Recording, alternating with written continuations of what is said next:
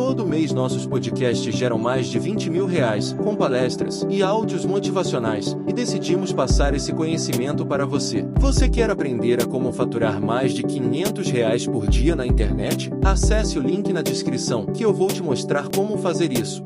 Se eu não tiver esperança, eu jamais me tornarei pai ou mãe, professor, eu jamais empreenderei, eu jamais iniciarei qualquer tratamento, porque passar um creme no rosto se no final todos morreremos? Por que me tratar se o final é a morte para todo mundo?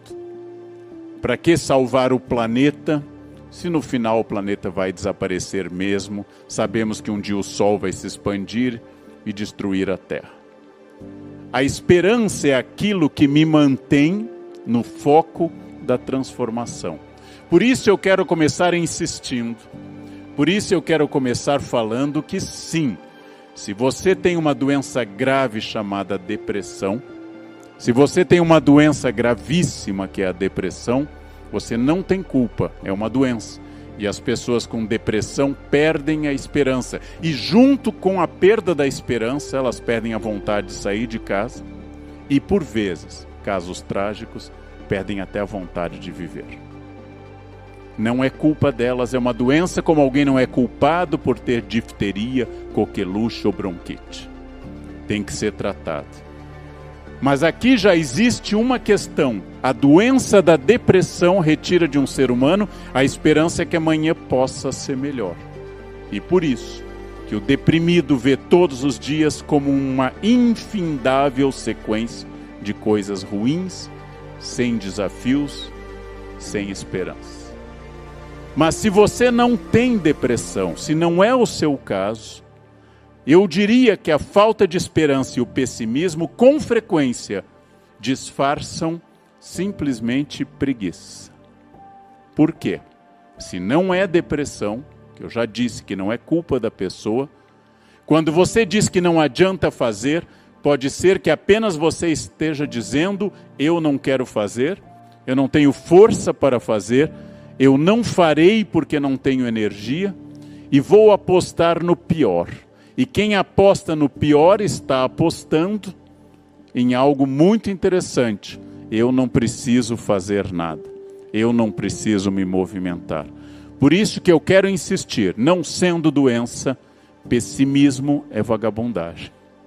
Não sendo doença, pessimismo é você dizer que não vai jogar o jogo porque não acredita no resultado, ou seja, você acha que não tem condições de ganhar.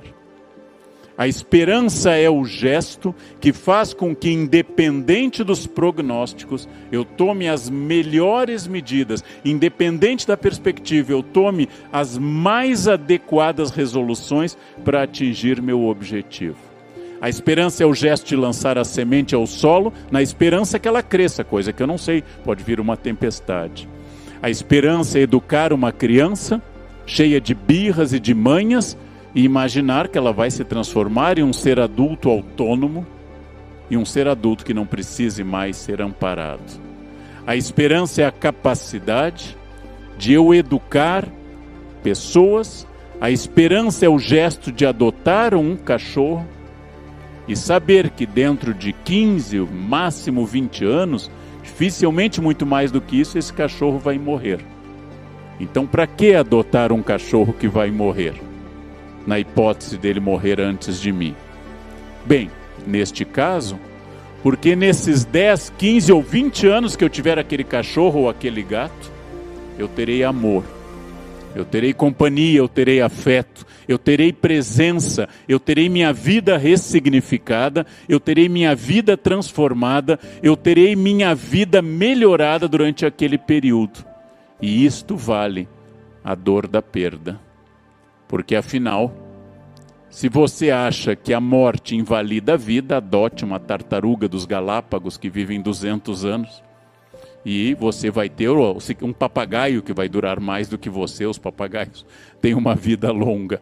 Ou seja, se eu adoto algo que eu sei que pode errar, fracassar ou morrer, é porque eu tenho a esperança que, apesar da morte ser um destino inevitável, eu consigo fazer aquilo. Eu consigo transformar aquele grupo. Eu consigo ser melhor. Eu consigo modificar uma realidade. E isso é fundamental. Isso é essencial. Isso faz parte da ação humana. Quando eu abro mão da esperança, eu deixo de empreender. Quando eu abro mão da esperança, eu deixo de arrumar minha cama. Para que arrumar a cama se à noite eu vou desarrumá-la de novo? Para que tomar banho se amanhã eu estarei fedendo mais uma vez? Para que educar, plantar, regar, cuidar?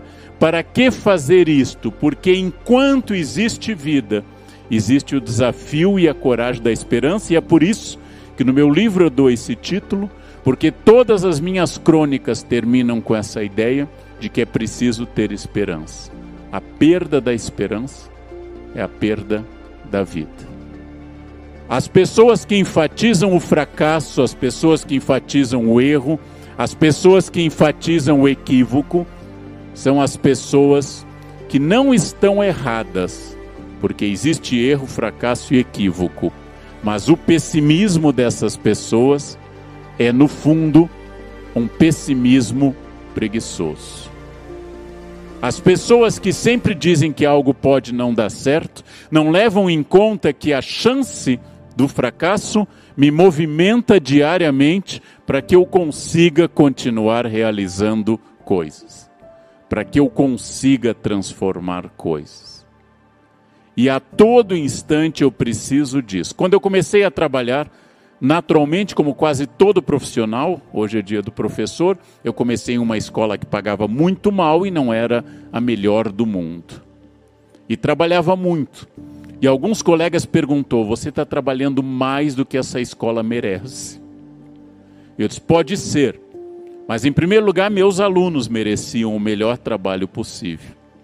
E em segundo lugar, eu sabia que ir para uma escola melhor era fruto de indicação, que quando houvesse vaga na escola X, diriam: Eu tenho um colega na outra escola que é um grande trabalhador.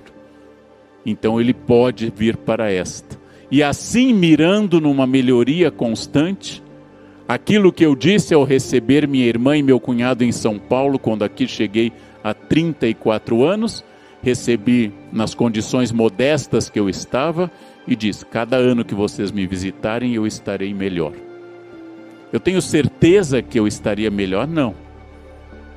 Do, do ponto que eu estava morando naquela época, eu sabia que não podia estar pior. Então eu tenho certeza que eu cresceria um pouco. Não dava para ter um apartamento menor do que aquele ou eu não entraria. Então eu tenho certeza que eu posso estar melhor? Não, mas eu tenho esperança de continuar fazendo sistematicamente tudo o que eu posso para estar melhor, sabendo mais, com mais titulação, mantendo o meu corpo funcional, tendo ideias e sendo desafiado. E a esperança é algo extraordinário porque a esperança aponta estratégias. A esperança aponta caminhos novos. A esperança faz com que tudo que seja ruim seja considerado um desafio, que todo grão de areia que me incomoda seja oportunidade para eu transformar em pérola, que toda crise contenha uma oportunidade. Na minha rua em São Paulo, há dois restaurantes muito tradicionais, veio a crise, restaurantes foram fechados. Um deles imediatamente mandou para o meu condomínio já fotos de entrega da mesma comida e com a vantagem de não precisar pagar 10% e com condições excepcionais de higiene, que era o que o mercado demandava naquele momento. O outro restaurante ficou esperando a crise passar. Quando a crise diminuiu, as vacinações começaram a fazer efeito, os decretos permitiram, os dois restaurantes estavam aptos a abrir Aquele que tomou medidas esperançosas de agir dentro da possibilidade, agora ele tem duas fontes de renda: seu cliente tradicional que vai comer lá e o cliente que pede a entrega em casa. Ou seja, a crise fez que aquele restaurante expandisse sua carteira de clientes, aumentasse sua renda e tivesse sobrevivido ao mal como um osso quebrado que, ao solidificar, ao calcificar, ainda está mais forte. O outro restaurante, o que ficou esperando a tempestade passar, não preciso dizer a vocês, faliu. Fechou as portas. E deve ter fechado dizendo: o Brasil não tem jeito. No Brasil não adianta empreender. Aqui ninguém ajuda. Sim, ninguém te ajuda. Eu já fico feliz quando não atrapalham, eu não espero ajuda. Mas você é sócio majoritário da sua existência. É você que vai achar uma solução para tudo que você quiser aprender inglês, empreender, perder peso, definir músculo. Tudo depende de uma ação sua dentro do possível, dentro do real. E as pessoas me perguntam: você acorda mesmo às quatro da manhã? Acorda. Você vai para a academia às cinco da manhã? Vou. Por quê? A minha vontade é dizer para não ser como você, mas isso seria deselegante. Então o que eu digo? É inevitável a passagem do tempo, é inevitável o envelhecimento, é inevitável a perda de tudo. Mas enquanto eu estiver vivo, eu vou lutar para que esse processo seja um pouco mais lento. Para que eu consiga tirar energia nova, para que eu consiga me reinventar, para que eu faça como tenho feito. A partir do momento que não havia mais chance de sala de aula, começo na televisão. A partir do momento que a palestra presencial não é mais possível, começo em live. E para isso eu tenho que aprender como é que eu faço iluminação de live? Ninguém me ensinou isso na USP, na década de 80. Iluminação de live. Por isso tive que consultar as pessoas da minha família entre 12 e 16 anos, especialistas em lives. E para cada novo desafio, eu sigo a ideia de Nietzsche, que tudo que não nos mata nos torna mais fortes eu não sei se eu vou continuar me adaptando, eu não sei o que o futuro me reserva, eu não sei se amanhã eu estarei pior ou melhor, mas eu sei que eu tenho a esperança e tomo atitudes estratégicas para estar cada vez melhor. E por isso que eu substituí reclamação por crítica. Reclamação é aquilo que você diz, está quente aqui.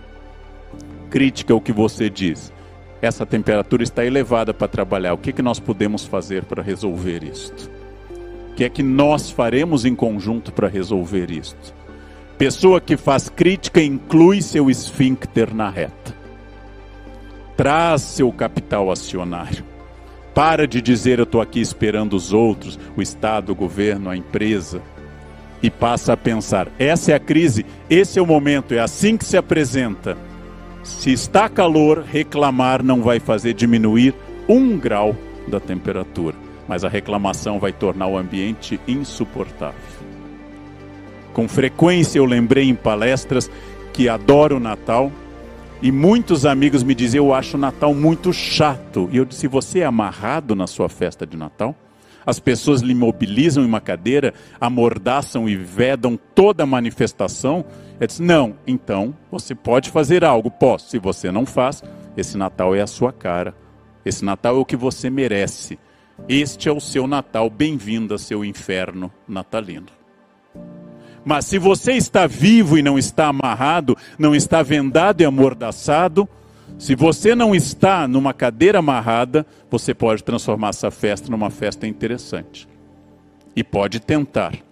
Mas muita gente, por não conseguir o 100, que é a esperança da perfeição, não se dispõe a fazer os 70. Ora, o feito é o melhor que o perfeito. Ah, eu não vou aprender inglês agora, porque se eu aprender agora eu vou ter sotaque, eu já tenho mais de 50 anos. Bem, você não está treinando para ser espião em Nova York. Você está treinando para ler, escrever, mandar mensagens, se comunicar, mesmo que com sotaque. Sotaque é um charme, como diria minha avó alemã, é sinal que eu falo uma língua mais do que você. Uma senhora me escreveu dizendo: Professor, eu tenho 55 anos, estou pensando em fazer direito, mas eu concluiria o curso com 60. Faria exame para o OAB com 61. E eu disse para ela: Minha cara, 61 vai chegar de qualquer jeito. É melhor que chegue com você diplomada. Vai chegar o futuro de qualquer jeito, mas a esperança faz com que você comece a preparar esse futuro com ações estratégicas. Vejam que eu não falei em nenhum momento pensamento positivo. Admiro o pensamento positivo, mas ele é tecnicamente inútil. Se você tem uma doença grave, não adianta ficar num canto vibrando positivamente. A doença progride. Se o avião está caindo, não adianta pensamento positivo. Se você não se cuida, o pensamento positivo é errado. A esperança acompanhada de estratégia é superior à ideia de pensamento positivo, porque ela não apenas pensa positivamente como esperança, mas ela age, ela transforma, ela vai atrás, ela faz. Pessoas que ficam paradas esperando a crise, talvez sejam como um restaurante dos jardins perto da minha casa. A idade chegará de qualquer jeito. Com sorte você envelhecerá. Como você quer estar daqui a 10 anos? Ou 15? Ou 20? Os jovens aqui podem mirar em 30, 40, 50. Como eu estarei daqui a 50 anos? Alguns podem pensar isso, eu não posso. Porque o ponto que eu estou hoje aqui não começou hoje, começou quando eu fiz vestibular lá no fim da adolescência. Começou quando eu decidi estudar, começou quando eu me dispus a vir a São Paulo fazer pós, começou quando eu decidi sair do Brasil para continuar os estudos, começou e começa diariamente, porque a esperança garante que a cada dia, a cada momento, eu possa tentar ser melhor. Consigo sempre? Não. Mas quando eu não consigo, eu vou com mais raiva ainda no dia seguinte tentar. Significa que em momentos como hoje, que eu estou em processo de dieta, significa que de vez em quando eu chuto o balde. Eu, por exemplo, não posso comprar doce de leite que não tenho maturidade para resistir ao doce de leite. Botou na minha casa, eu como imediatamente, a qualquer horário. Então eu não compro, mas tem gente que compra. E eu resisto um dia, resisto dois, resisto três. No quarto dia, eu vou com uma colher à noite, quando diminui a culpa, e só uma colheradinha, e me vejo passando o dedo na lata do doce de leite. Fui derrotado pela minha gula, fui derrotado pela minha fraqueza. Amanhã mais tempo na esteira, mais capim, mais capim, mais tempo na esteira. Não é sempre que a gente vence, não é sempre que a gente consegue. Em qualquer campo, não é todo dia que você acorda com disposição mas a esperança é a vontade de insistir, insistir, como uma mãe mandando o filho escovar os dentes, quatro vezes por dia, 15 anos, com a esperança que ele não seja banguela. Se você tem dentes, você é filho da esperança da sua mãe. Se você tem dentes, agradeça a esperança da sua mãe que te olhou na adolescência e mesmo assim não te matou. Seu pai não te estrangulou.